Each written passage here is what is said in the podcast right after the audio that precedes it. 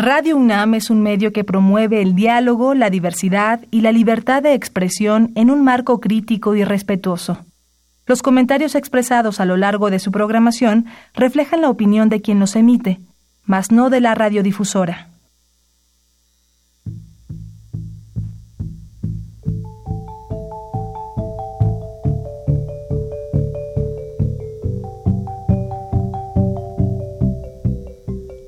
Radio Universidad Nacional y la Facultad de Economía presentan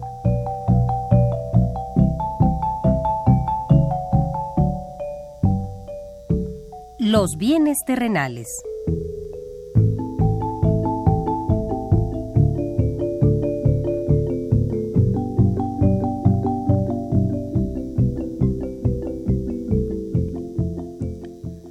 Bienvenidos a este espacio radiofónico de la Facultad de Economía de la UNAM.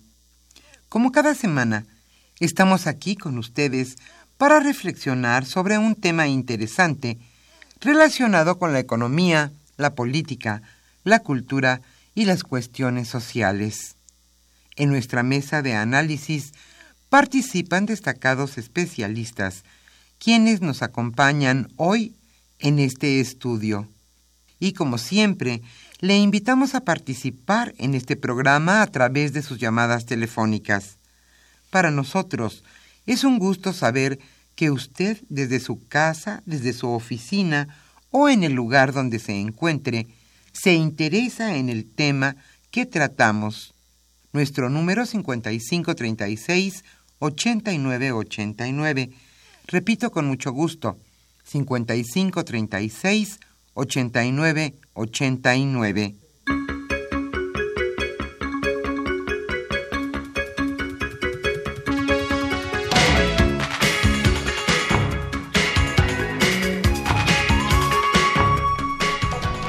agradable viernes aquí en la capital de la República. Estamos nuevamente con ustedes en este su programa Los bienes terrenales.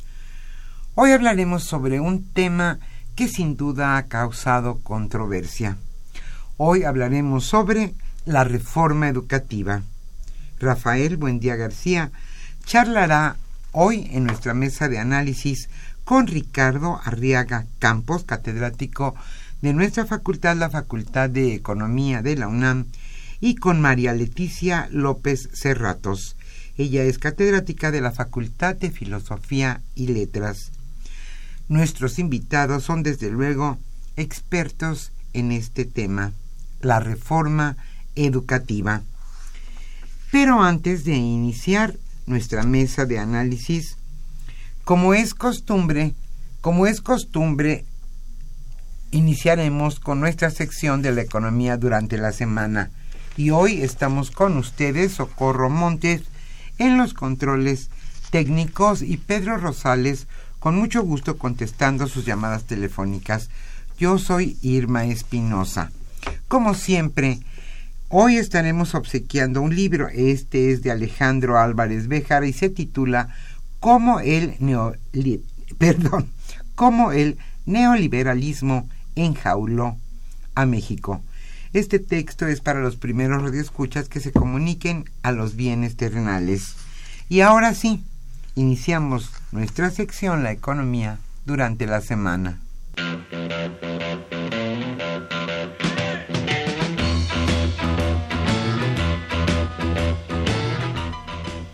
La economía durante la semana.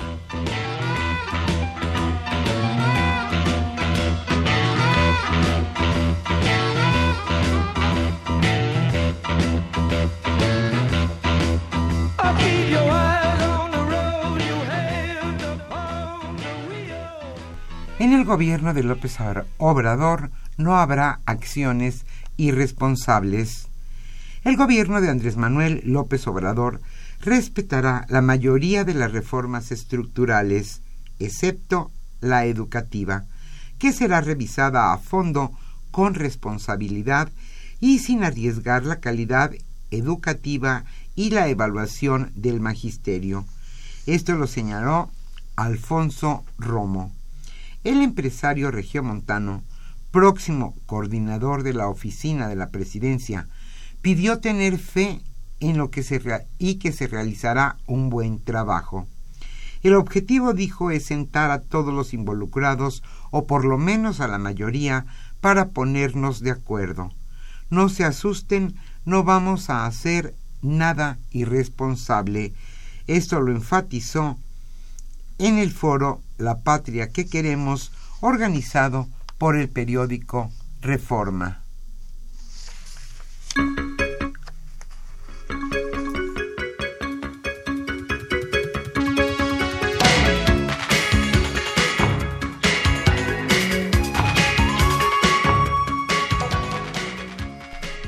En este mismo foro organizado por Reforma, la iniciativa privada en voz de Gustavo de Hoyos, presidente de la Confederación Patronal de la República Mexicana, Coparmex, planteó la urgencia de una política de largo plazo para resarcir el poder adquisitivo de los salarios. Él señaló que la falta de una política salarial de largo plazo, en lo que ha derivado es que hoy estamos en los niveles más bajos de remuneración, solo por encima de Venezuela y Nicaragua. En su exposición, al participar en este foro, mencionó tres retos mejorar la economía, fortalecer el Estado de Derecho y mejorar la gestión gubernamental.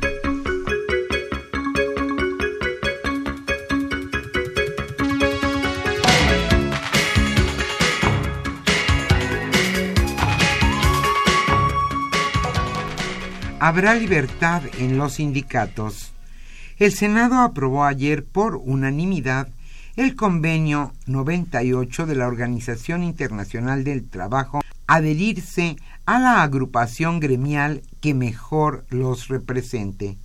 El convenio, adoptado en 1949 y que México se había negado a ratificar, contempla protección para el trabajador contra todo acto que pretenda sujetarlo a un empleo a condición de que se afilie a un determinado sindicato.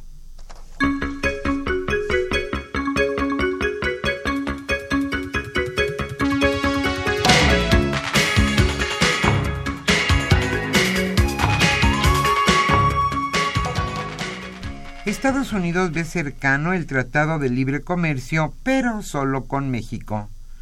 La Casa Blanca aseguró hoy que cada vez está más cerca la posibilidad de que Estados Unidos avance en un tratado de libre comercio regional que solo incluya a México, ante lo que consideró una dilación en las actuales negociaciones con Canadá.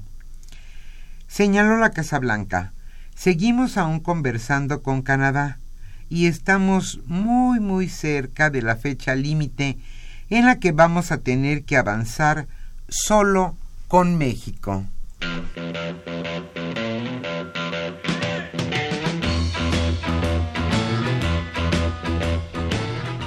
El tema de hoy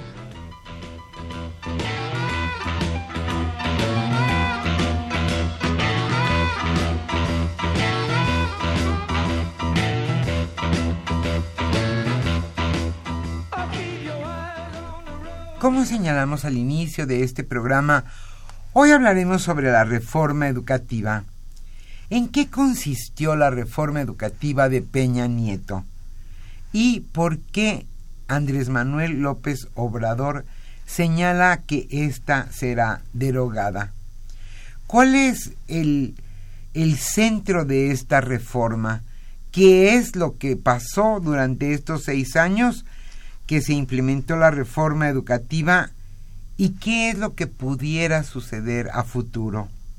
Hoy Rafael Buendía García charlará con Ricardo Arriaga Campos, catedrático de nuestra facultad, la Facultad de Economía de la UNAM, y con María Leticia López Cerratos, ella es catedrática de la Facultad de Filosofía y Letras, también de la UNAM. Ambos son especialistas en el tema. Hoy la reforma educativa. Como siempre, le invitamos a participar en este programa a través de sus llamadas telefónicas. Nuestro número 5536 8989. Para nosotros siempre es un gusto saber que usted nos escucha y que se toma la molestia de llamarnos por, teléfono y opinar sobre el tema a debate. Hoy, repito, es la reforma educativa y el libro que estamos obsequiando es de Alejandro Álvarez Béjar y se titula Cómo el neoliberalismo enjauló a México. Y seguiremos escuchando todo este septiembre música mexicana.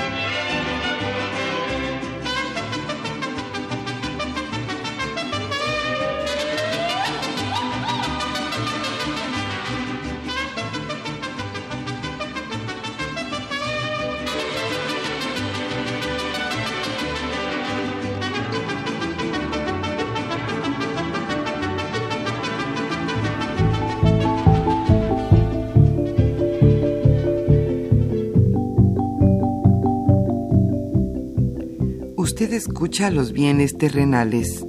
Nos interesa conocer su opinión. Le invitamos a comunicarse a este programa al teléfono 5536 89 89. Repetimos con mucho gusto, 5536 89 89.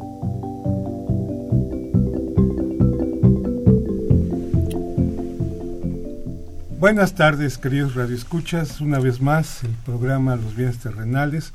Su servidor y amigo Rafael Buendía tiene la conducción este día del programa.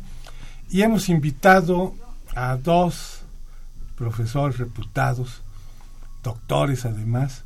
Uno, Ricardo Arriaga, profesor de la Facultad de Economía, amigo mío, por cierto. Y María Leticia López Cerratos profesora investigadora en la Facultad de Filosofía y Letras de nuestra universidad. Y bueno, el tema que hoy vamos a hablar versa sobre la educación y sus alternativas y entre ellas vamos a tocar un poco el rollo de la, de la reforma, ¿no? la que ya viene, que supuestamente el diputado Mario Delgado dijo que ya ni una coma va a haber de ella, pero la que se está instrumentando, ¿no? Ahorita estábamos platicando que hay algunas diferencias entre lo que uno piensa de las instrumentaciones. Pero antes de empezar, me gustaría decir una serie de cosas y quisiera empezar con una cita de Carlos Fuentes, que hizo una conferencia el, el 3 de julio de 1997 allá en San José, Costa Rica, y le llamó Nueva Educación, Nuevo Milenio. Y me gustó esta cita, porque yo creo que va a centrar parte nodal de lo que significa la educación en cualquier país, en cualquier sociedad. Y me gustó esta y la retomo. Y dice, un país que no sabe leer, hablar y escribir es un país que no puede comunicar, no puede hablarle a los demás. Y lo que es peor, hablarse a sí mismo. Entonces me gustó esta cita porque yo creo que la educación tiene que ver con eso.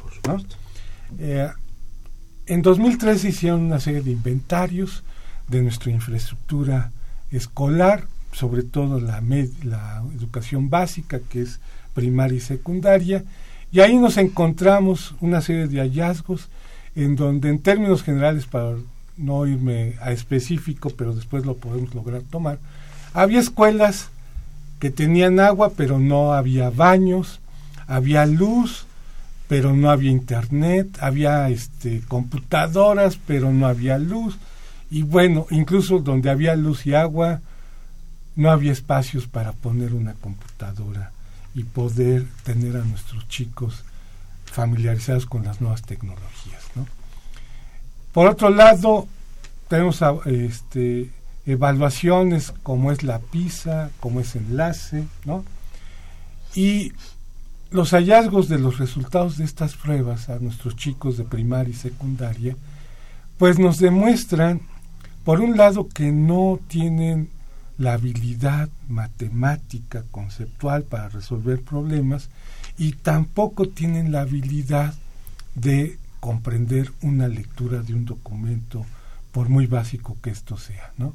Y los resultados son bastante significativos, llamativos, que nos hacen este, pensar de que hay que hacer algo, ¿no? Con o sin reforma, ¿no? Con que quede o no quede coma. Y luego nos topamos, y ustedes radioescuchas han escuchado hace como un mes sobre la movilidad social y cómo ese elevador que se llama la educación está atrofiado, no sirve, y la educación, como decía doña Leticia, nuestra profesora, en el camino que veníamos, dejó de ser un factor para la movilidad social. Y por ejemplo, el Centro de Estudios Espinosa Iglesias nos dice, y hay una parte, que aquellos padres que no terminaron la primaria o que no este, tienen estudios primarios, es muy difícil que sus hijos terminen la primaria, ¿no? en los cursos. Pero lo que es más grave, solamente uno de cada 100 de ese grupo, ese segmento de nuestra población que no tiene cursos primarios, solamente uno de esos chicos logra tener estudios universitarios, ¿no? que eso es también terrible. Y bueno, el siglo XX nos pasamos con la cobertura, ¿no? y empezamos a hacer escuelas y escuelas, telesecundarias, escuelas comunitarias, eh, estuvo la parte privada, más del 90% de la infraestructura educativa en México es pública, el resto es privada, ¿no? Y dentro de la pública tenemos telesecundarias, escuelas eh, que le llaman de niveles múltiples, etcétera, etcétera. Entonces, este es el contexto. Y en 2013 se hace la reforma, se establece esa reforma, pero me gustaría que nuestros invitados primero nos platicaran o nos empezaran a ilustrar para qué sirve la educación o cómo podríamos conceptualizar a la educación, independientemente del nivel, para qué sirve para una sociedad, para una población en general. Trátese de la mexicana o de cualquier otra cultura. Bueno, buenos días y muchas gracias por la invitación. Yo soy egresada de la licenciatura en letras clásicas y mi, formación es de filología clásica, entonces puedo aducir en primer lugar un autor autorizadísimo que nadie va a discutir, que es Aristóteles. Mm, ah, pues Aristóteles en su política explica que la educación es responsabilidad del Estado y que el Estado debe tener claro qué tipo de Estado pretende tener, pretende sostener. Y en esa medida, entonces, tiene que pensar en algo que es fundamental para, la, para el sostenimiento de ese Estado, que es su educación. Entonces creo que es de primera, de primer orden, que es un tema de primer orden que debe preocuparnos a todos y que todos los que estamos involucrados en el ámbito de la todos los que estamos involucrados en el ámbito de la educación somos responsables, pero sobre todo el Estado es mi convicción, es la convicción de Aristóteles y creo que eso sigue teniendo vigencia. Ricardo. Eh, buenos días, bueno, ya tardes igualmente, Rafael, eh, Radio Escuchas. Me da mucho gusto estar ahora de este lado, porque normalmente estoy del lado del, de la bocina. Si hay que hacer un paréntesis. Ricardo es parte del equipo de producción de radio de los bienes terrenales y siempre nos ha ayudado. Ahora como buen filólogo lo tenemos aquí. Muy bien. Eh, eh, más que filólogo, soy lingüista. y, como tal, bueno, este, tendré, tendré que orillarte a ir acercando los temas de, esta eh, emisión hacia, que bueno, está muy en relación con, con esta cita inmejorable que, propusiste, eh, hacia las habilidades lingüísticas que eh, reflejan, que condensan, ejemplifican el, fracaso de las reformas, de las varias reformas y del sistema educativo nacional este, mejor que, que, ninguna otra. ¿no? sobre tu pregunta, yo considero que incluso no solo, no solo en el, nivel primaria, sino más allá, la, la, gran función de la educación desde que se concibe como, como tal, como este sistema eh, eh, social, eh, es dotar al individuo de las habilidades intelectuales en general y muy en particular las relacionadas con la lengua, la, la comunicación escrita, la, y la comunicación para la socialización en, en, su sociedad, es decir, dotar de las habilidades intelectuales básicas y de eh, una, una, formación ciudadana, para insertarse eh, cabalmente en la sociedad. Y en eso, eh, pues bueno, el, el, fracaso está a la vista. ¿no? Es decir, si la, al menos a nivel básico primaria, el propósito incluso desde postrevolucionario de alfabetizar a, la, población este, eh, se planteaba como el, propuesto original, eh, a la fecha no lo hemos cumplido. Es decir, ya no solo, el, la certificación de los estudios de primaria, incluso más allá, secundaria e incluso más allá, no garantiza que el individuo eh, tiene satisfactorias competencias lingüísticas comunicativas.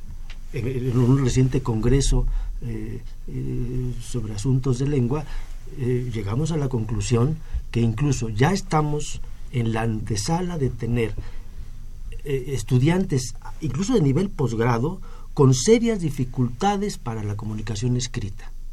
O sea, en una condición casi de semianalfabetismo, es decir, incompetencia para la codificación y decodificación de textos, mensajes densos eh, eh, lingüísticamente, estructuralmente y conceptualmente. Entonces, el, el, el, propósito de alfabetizar en términos de garantizar un dominio de estas habilidades intelectuales básicas junto con las eh, aritméticas asociativas, hemos fracasado no solo a nivel de educación básica, más allá. A ver, doña este, doctora, me hizo recordar una investigación que hizo Ricardo hace que tres, cuatro años atrás. Y la voy a comentar, sí. Y bueno, ya no me acuerdo el título porque era un poco largo y había una palabra un poco complicada. Y uno de los hallazgos, y retomando esta idea, que, que tenía esa investigación, y yo no sé si comparta este tipo de experiencias ahí en filosofía y en su experiencia educativa, que nuestros alumnos, por ejemplo, de licenciatura, tienen un lenguaje reducido y un uso todavía más reducido en los verbos, en los sustantivos, en los calificativos. ¿A qué se debe esto, doctora? Pues a la desestructuración de los planes de estudio y a las sucesivas reformas que han ido modificando los contenidos de materias elementales como son las relacionadas con la lengua y las de las relacionadas con las matemáticas. Visto desde la perspectiva histórica, visto desde la historia de la educación, esto que comentaba Ricardo tiene una una larga, larga historia, tiene larga raigambre en la concepción de los estudios liberales, el trivium y el quadrivium, y cómo estos fueron el fundamento de la, educación a lo largo de la historia y, cómo a lo largo de la historia fueron sucesivamente también presentándose muchas postulaciones de carácter pedagógico en donde se cuestionaba cuál es la razón por la que los jóvenes, los niños, los estudiantes o como se les denomine a estos entes de formación a lo largo de la historia, cuál es la razón por la que no logran escribir, cuál es la razón por la que no logran concretar una tesis, en fin. Y las razones siempre son, eh, la, la, respuesta siempre es la misma, porque esta parte esencial, eh, el, tronco, el tronco, la, la, el eje que debería dirigir la formación de la gente está en el manejo de los lenguajes, es decir, el idioma y la, la, lo, lo, que tiene que ver con el número. En el trivium es eh, eh, los, la, lo relacionado con la letra y el quadrivium lo relacionado con el, el número. Y entonces, en ese sentido, en una pregunta inicial que nos había usted comentado, eh, encontraba yo la respuesta allí, es decir, eh, cuáles serían los objetivos de la educación básica en la educación primaria y la educación, la formación secundaria, pues eso, el fortalecimiento de los de este tipo de saberes o conocimientos que conocemos como lenguajes, que son el número y la letra, que a lo largo de la historia han sido objeto de, de menosprecio incluso por muchos sectores intelectuales porque son básicos, porque son elementales, pero lo paradójico es que no son tan básicos ni tan elementales, son el fundamento, son el sustento. Si esto falla, falla todo lo demás. Como decía Quintiliano, eh, un pensador romano antiguo, que, que un, el mejor edificio se viene abajo si los fundamentos no están bien establecidos, bien conformados, y los fundamentos son esos, ¿no? Los lenguajes, esto que está en la formación básica, la historia de la formación básica, pues son las artes liberales, el trivium y el quadrivium, la letra y el número. Entonces, eso es lo que hace que se nos venga abajo todo. Y si desde los programas y si todas, todas estas modificaciones en donde se está planteando la reducción de conocimientos relacionados con la lengua y relacionados con el número, si desde los programas esto está mal estructurado, pues entonces cuando ya recibimos a los jóvenes en licenciatura, tenemos ya la conciencia de que, de que hay que trabajar con ellos en ese sentido. No menospreciarlos, no insultarlos diciéndoles que no saben saben, que no pueden pensar, etcétera, porque si ellos no saben y no pueden pensar, la culpa no es de ellos, la culpa es del sistema. A ver. Y hay que, hay que, hay que trabajar con lo que tenemos darles la preparación y la formación que requieren para esa pobreza de léxico, para esa pobreza de lenguaje, para esa pobreza de elaboración de discurso. Bueno, pues hay que trabajar con ellos, ni modo. Para eso nos pagan. Pues, pues sí. Fíjense. Eh, hay un queridos radioescuchas, incluso hay un libro que editó el Fondo de Cultura Económica que tiene que ver con la reforma eh, educativa. Eh, a mí me llama mucho la atención, ahorita que menciona esto de los conocimientos, doctora. La producción global de conocimiento acumulado se duplica actualmente cada cinco años. Y dice que cada año se publican 200.000 nuevos teoremas. Y las revistas científicas, que eran en 1910.000, hoy son cerca de 100.000 revistas. A ver, se los pongo a los dos, ¿no? Porque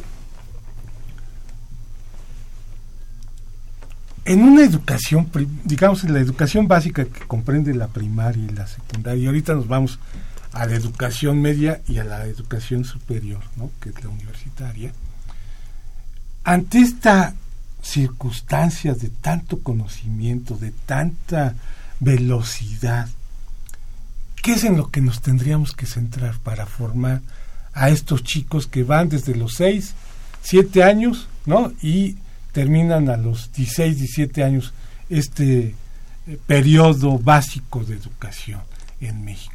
¿En qué nos tendríamos que centrar, Ricardo, doctora? Yo, yo creo que, y regresando eh, eh, al punto anterior, yo creo que en la educación básica, por lo menos en la primaria, tendríamos que concentrarnos, además de otras eh, materias, en el desarrollo de habilidades intelectuales lingüísticas, comunicativas y asociativas aritméticas. ¿no? Si, si, si lográramos desarrollar esas habilidades, los individuos ya a nivel secundaria o preparatoria estarían en condiciones de adquirir conocimientos sobre temáticas, áreas, disciplinas diversas. Pero si no logramos hacer e, evolucionar sus competencias intelectuales que están estrechamente relacionadas con las competencias eh, lingüísticas y aritméticas, eh, vamos pasando, como dicen, pateando el bote hacia el, hacia, el siguiente nivel educativo y llegan a la universidad y no, no tienen esas competencias y, y, tenemos que seguir tratando de instrumentar cursos de eh, redacción, de ortografía, de tal, porque la educación anterior no lo satisfizo.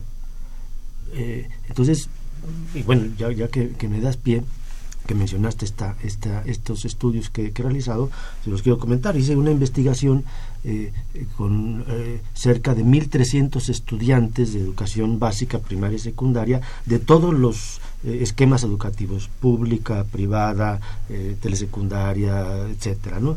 Y entre, la comparación entre la producción léxica los esquemas conceptuales eh, de los estudiantes de secundaria y de primaria comparativamente, encontré que hay una, no, ni siquiera un estancamiento, diríamos, no, una involución cuantitativa y cualitativa eh, en estas estructuras léxico-conceptuales respecto de, los estudiantes de secundaria respecto de los de primaria. Eh, concretamente, en, este, en este estudio encuentro que los estudiantes de, de secundaria producen en, pruebas lexicométricas eh, eh, más que validadas internacionalmente, producen en secundaria 1931 vocablos, o sea, entradas de palabras base, ¿no? De las que se derivan todas las palabras, ¿no? Vocablos como la entrada del diccionario y palabras todas las que se relacionan con esta, ¿no? Eh, vocablo amar,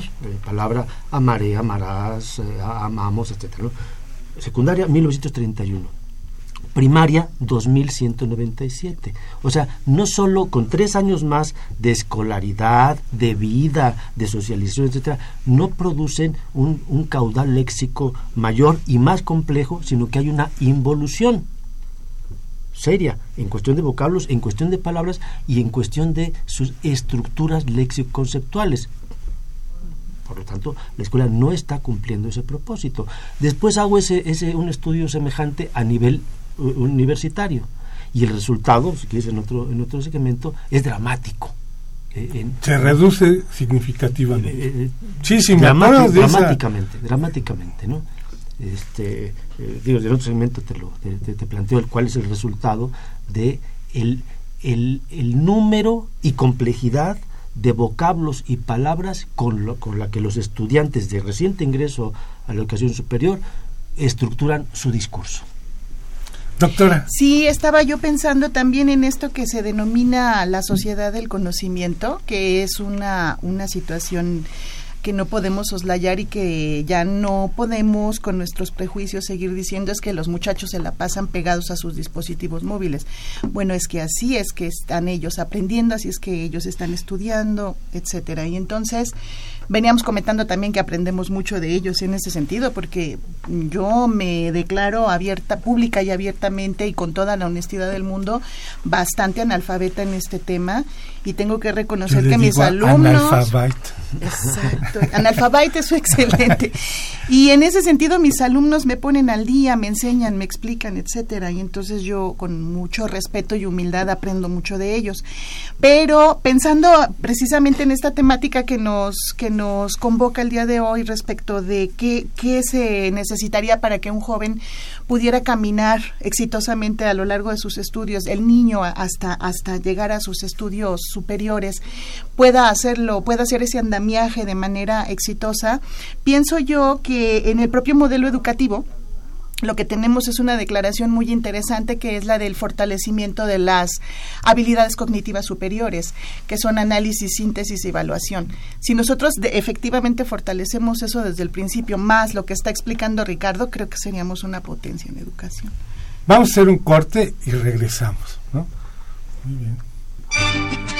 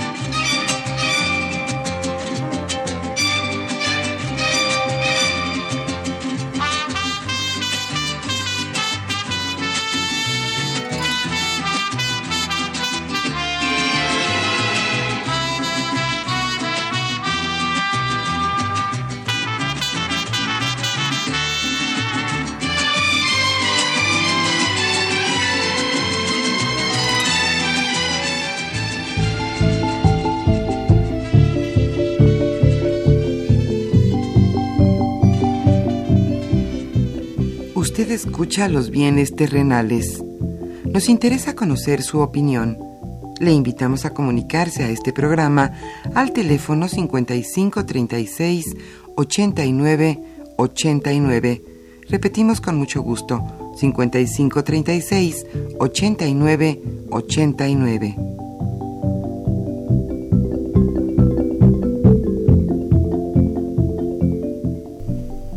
Ya estamos de vuelta.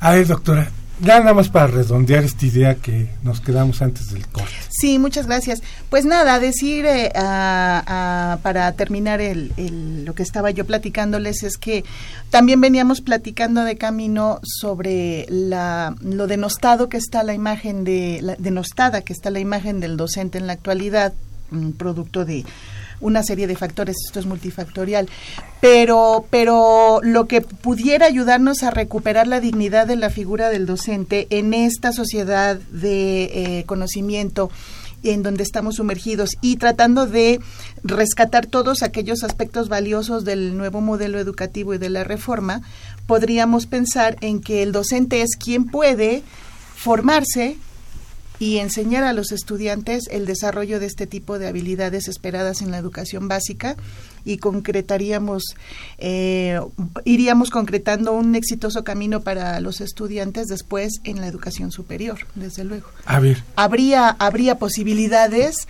de presentar eh, avances en el conocimiento porque lo que decía ahorita Ricardo respecto a los cursos de redacción es una realidad muy dolorosa.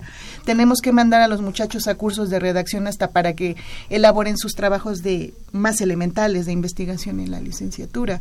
Así cuando vamos a producir conocimientos y tenemos que resolver primero el andamiaje que se requiere para, a ver, para ello. Antes de darle pie a los radioescuchas, se supone que la actual reforma que se está instrumentando ¿no? tenía, digamos, cuatro ejes. El eje de los niños, el eje de los hogares, el eje de la escuela y el eje de los maestros. ¿no? Ese, digamos, son los cuatro vectores del nuevo modelo junto con el sistema institucional.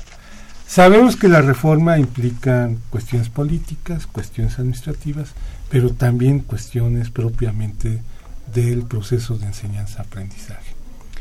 Aquí, bajo esta tesis que estamos manejando en esta mesa, ¿cómo podríamos eh, involucrar estos cuatro vectores? ¿O cómo se nos ocurre que pudiéramos este, armar eh, un nuevo modelo educativo. Pero eh, habría que, habría que no perder de vista cuál sería el, objetivo de, ese modelo y de esas reformas, porque lo que hemos visto hasta la fecha es que esas reformas desde, hace 30 años han estado orientadas a un aspecto cuantitativo de la cobertura de la educación, quizá la infraestructura de, este, de todo el aparato educativo, pero no a los contenidos. No a la calidad. De no a a qué y cómo, cómo enseñamos. Es decir, y, podemos pensar, ¿cómo, ¿cómo, ha cambiado, por ejemplo, las tecnologías de la comunicación, las tecnologías de la salud de 500 años para acá? Radicalmente. ¿no? Nos, nos comunicamos y atendemos los asuntos de salud de una manera diametralmente diferente, ¿no? Pero la, la, la enseñanza en el aula sigue siendo igual que hace 500 años. ¿no? El, profesor. Yo todavía enseño con el pizarrón. Cambié la tiza por, por el plumón. Y luego, y luego si, si consideramos el que, que, que, no, no, no, hemos, no, no, no, no, nos hemos puesto de acuerdo, no ha, no ha habido realmente una, una reunión de expertos de aquí, de allá, en los temas y en la, y en la pedagogía, de qué y cómo lo enseñamos.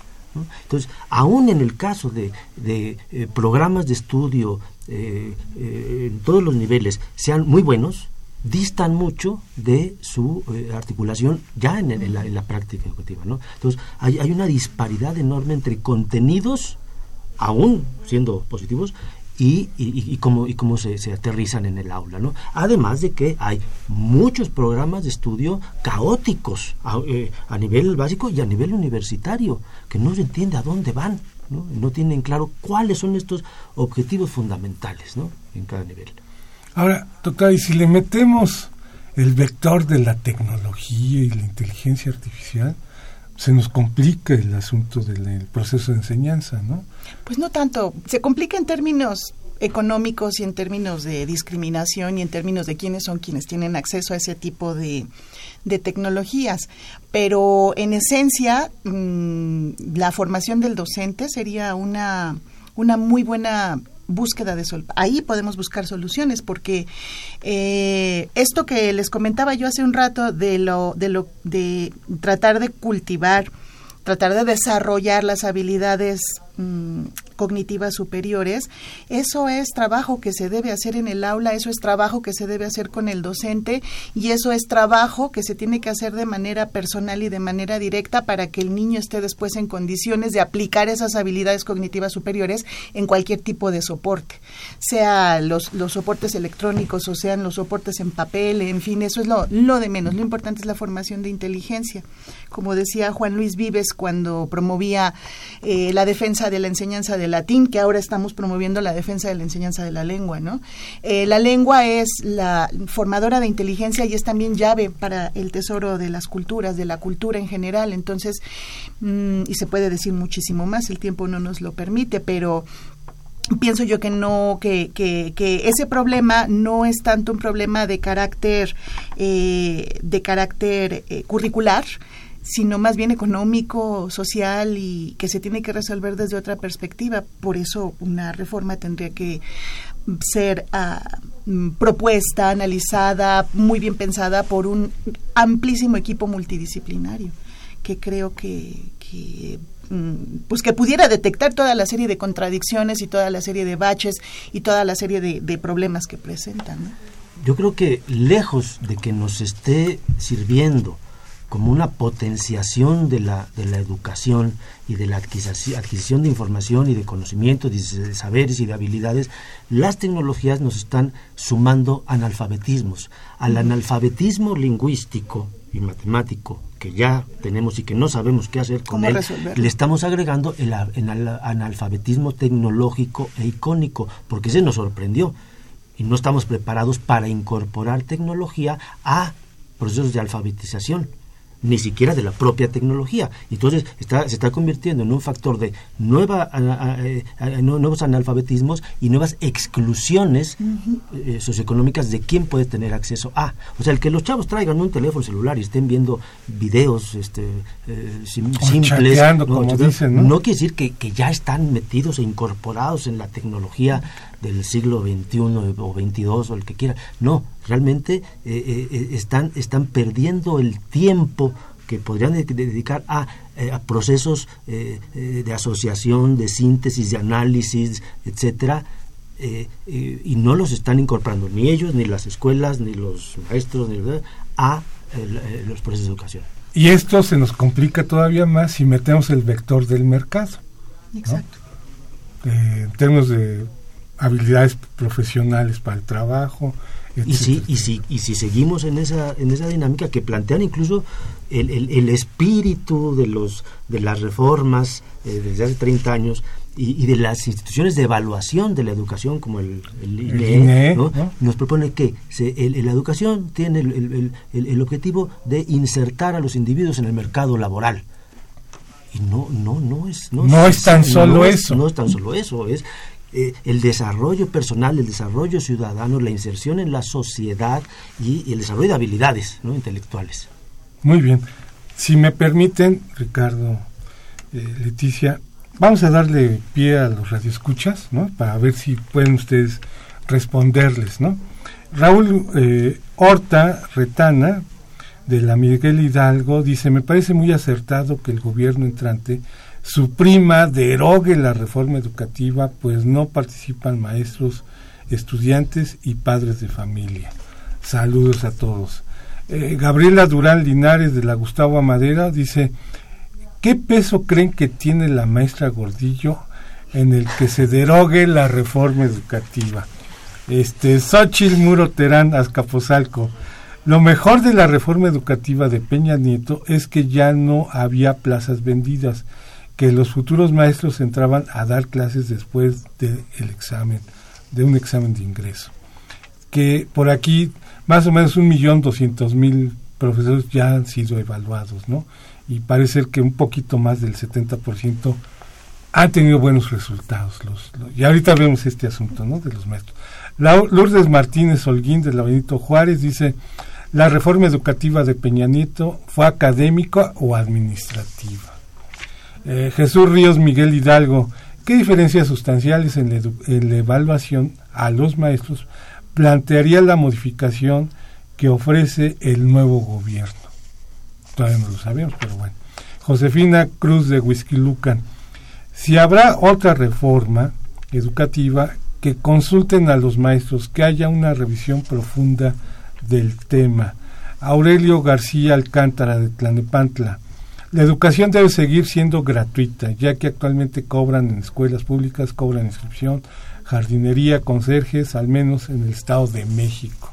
Bueno, eso se supone que no debe existir, ¿no?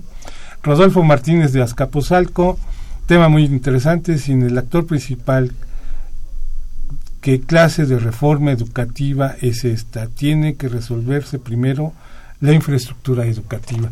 Bueno, hay varios este, aristas, ¿no? Una es la infraestructura, que ya vemos que no está del todo bien, otros son los profesores, eh, otros son las familias, ¿no? Y aquí un poco, ¿qué tanto las familias se han incorporado al proceso de educación y qué tanto esa responsabilidad la hemos dejado y depositado tan solo en los profesores, ¿no? Yo me acuerdo que antes, quizá por esta nueva sociedad, los padres se involucraban porque quizá había más tiempo, ¿no? Y ahora los padres casi no tienen tiempo, dejan a los pobres chamacos con la computadora, el iPod y no sé qué tantas cosas, y responsabilizan al profesor de la educación, ¿no? Finalmente, Jorge Morán Dice, profesor del IPN en bachillerato y superior, eh, Sabater ha, ha señalado que la educación sirve para dos cosas. Uno, para hacer que la gente mantenga el orden establecido y nada más. Se educa, dos, educa a la gente para que se adapte a los cambios y enfrente los problemas efectivamente. También señalo que solo se puede utilizar una de estas dos formas de educación porque se contradicen en México y en México se escogió formar gente obediente, pero idiota, sumisa, que no se revele. Bueno, este Jorge Morán, el abuso de los medios electrónicos de pseudocomunicación provoca mayor eh, estulticia en los estudiantes. Por eso solo dicen güey, chido, perro, no manches. Yo trato de corregir eso en mi cátedra. Muchas gracias, don Jorge. Bueno, ¿Qué les podrían dar comentarios a estos señalamientos de nuestros radioescuchas? Para luego llegar a la conclusión de este programa. Hablemos de los últimos este, comentarios. No nos confundamos. La, educación es una responsabilidad del Estado, no de las familias. La educación, a lo mejor la, formación, si tiene que ver la familia. Pero este eh, endosar, de eh, eh, este, este labor de largo aliento de, de responsabilizar al Estado ha sido parte de esta serie de reformas desde hace 30 años, en que el Estado va reduciendo su participación como responsable de la educación y se la va asignando a otros actores, incluso la, eh, la, iniciativa privada. Entonces, eh, y las familias no, no, no, no pueden, no, no, no, no, es, no es su papel eh, participar en las tareas de, de, este desarrollo, de lo que hablaba, de este desarrollo de habilidades específicas, este, intelectuales. Entonces, no, es responsabilidad del Estado no, no lo confundamos, ¿no? Y esperamos que una, una nueva visión eh, política pública del nuevo gobierno retome ese, ese papel. Esa responsabilidad. Doctora. Yo, yo trataría de recoger la, la esencia de, de, todas las preguntas sin entrar en cada una de ellas para que el tiempo nos alcance y centraría mi respuesta en el ámbito de la evaluación que ya había comentado con ustedes. en entender qué es la evaluación y para qué sirve, y en entender que una evaluación se tiene que aplicar en un sistema, no a una persona, y que la evaluación debe arrojar resultados que le indiquen al sistema en dónde están los puntos flacos de todos los sectores de ese sistema, no de uno solo para castigarlo. Yo creo que ese es uno de los aspectos más delicados, más discutibles de la, de la reforma educativa y que y espero que el, el, nuevo gobierno tome cartas en el asunto, le permita a los especialistas hablar, porque a veces los especialistas no pueden hablar, no pueden decir lo que realmente opinan porque hay una línea que, que seguir. Esperemos que el nuevo gobierno lo permita y que se estudie más qué es la evaluación y para qué sirve y cómo puede mejorar el nivel educativo en México de manera real, no como lo está planteando de fondo la reforma. Esa sería mi, mi respuesta. Prestemos atención a la noción de evaluación y para qué sirve. Pero entonces, Ricardo, por ejemplo, es responsabilidad del Estado, ¿no? Eh, la educación. Pero aquí, ¿cuál es el papel de las familias entonces? Dentro del modelo educativo. ¿O cuál debería de ser?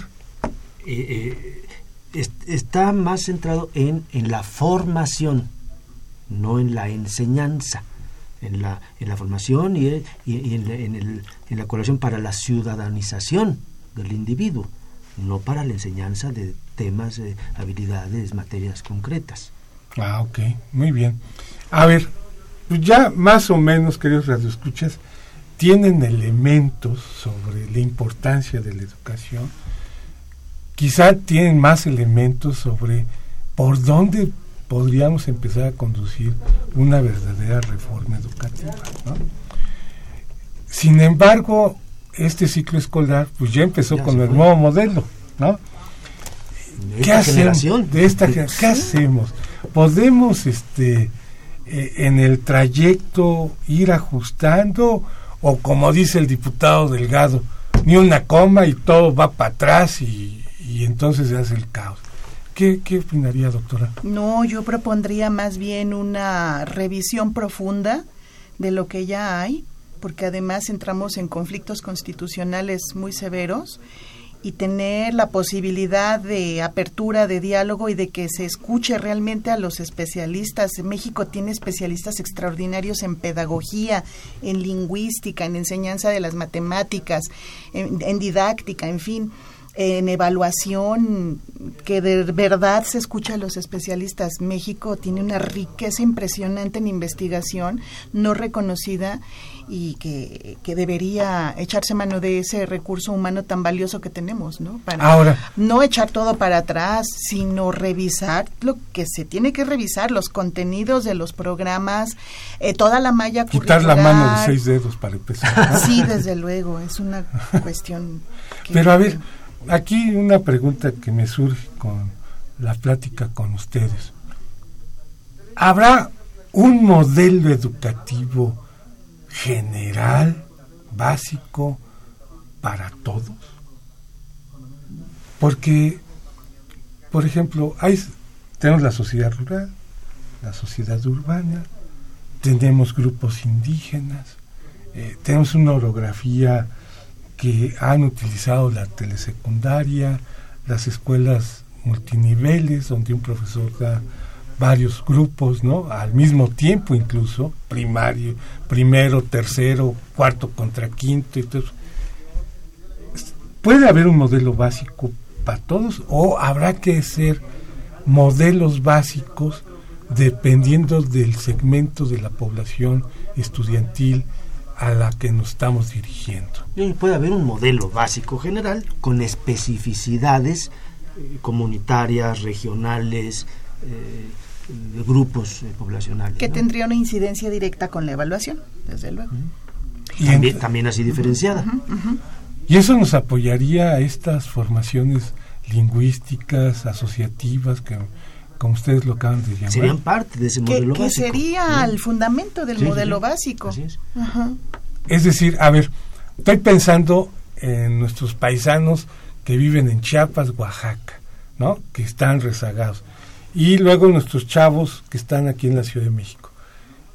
Habría distintos eh, eh, contenidos, valga la expresión, para unos y para otros, pero con el mismo propósito.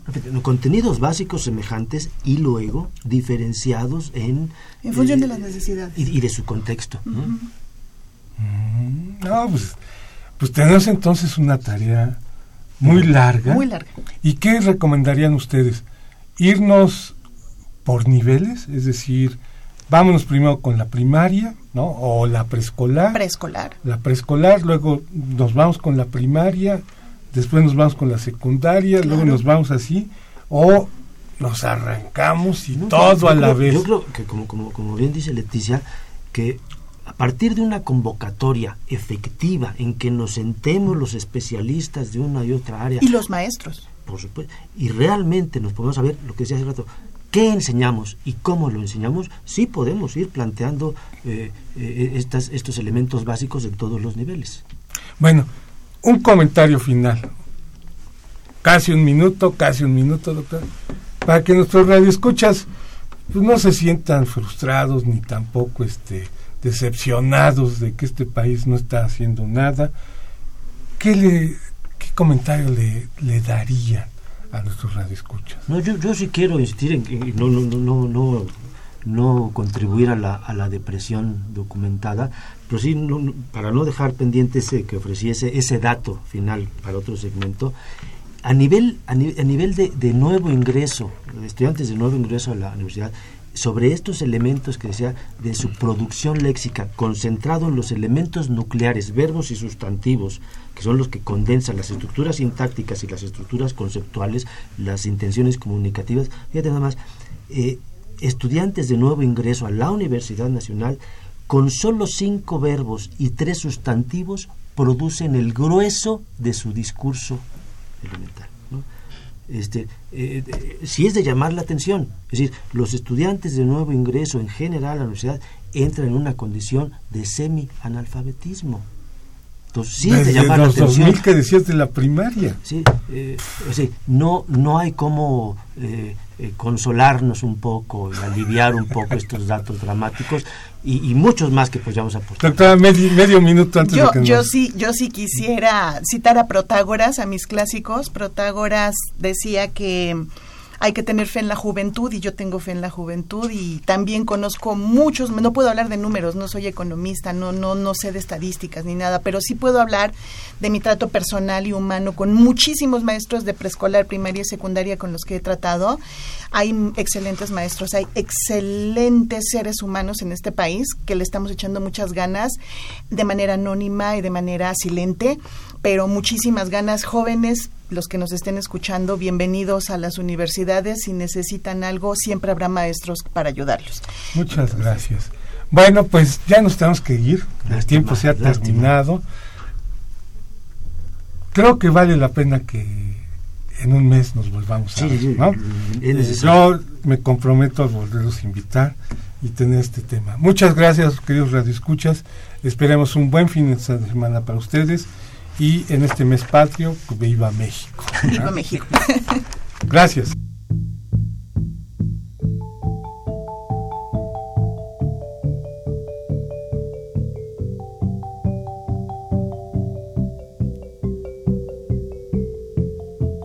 Radio Universidad Nacional y la Facultad de Economía presentaron Los bienes terrenales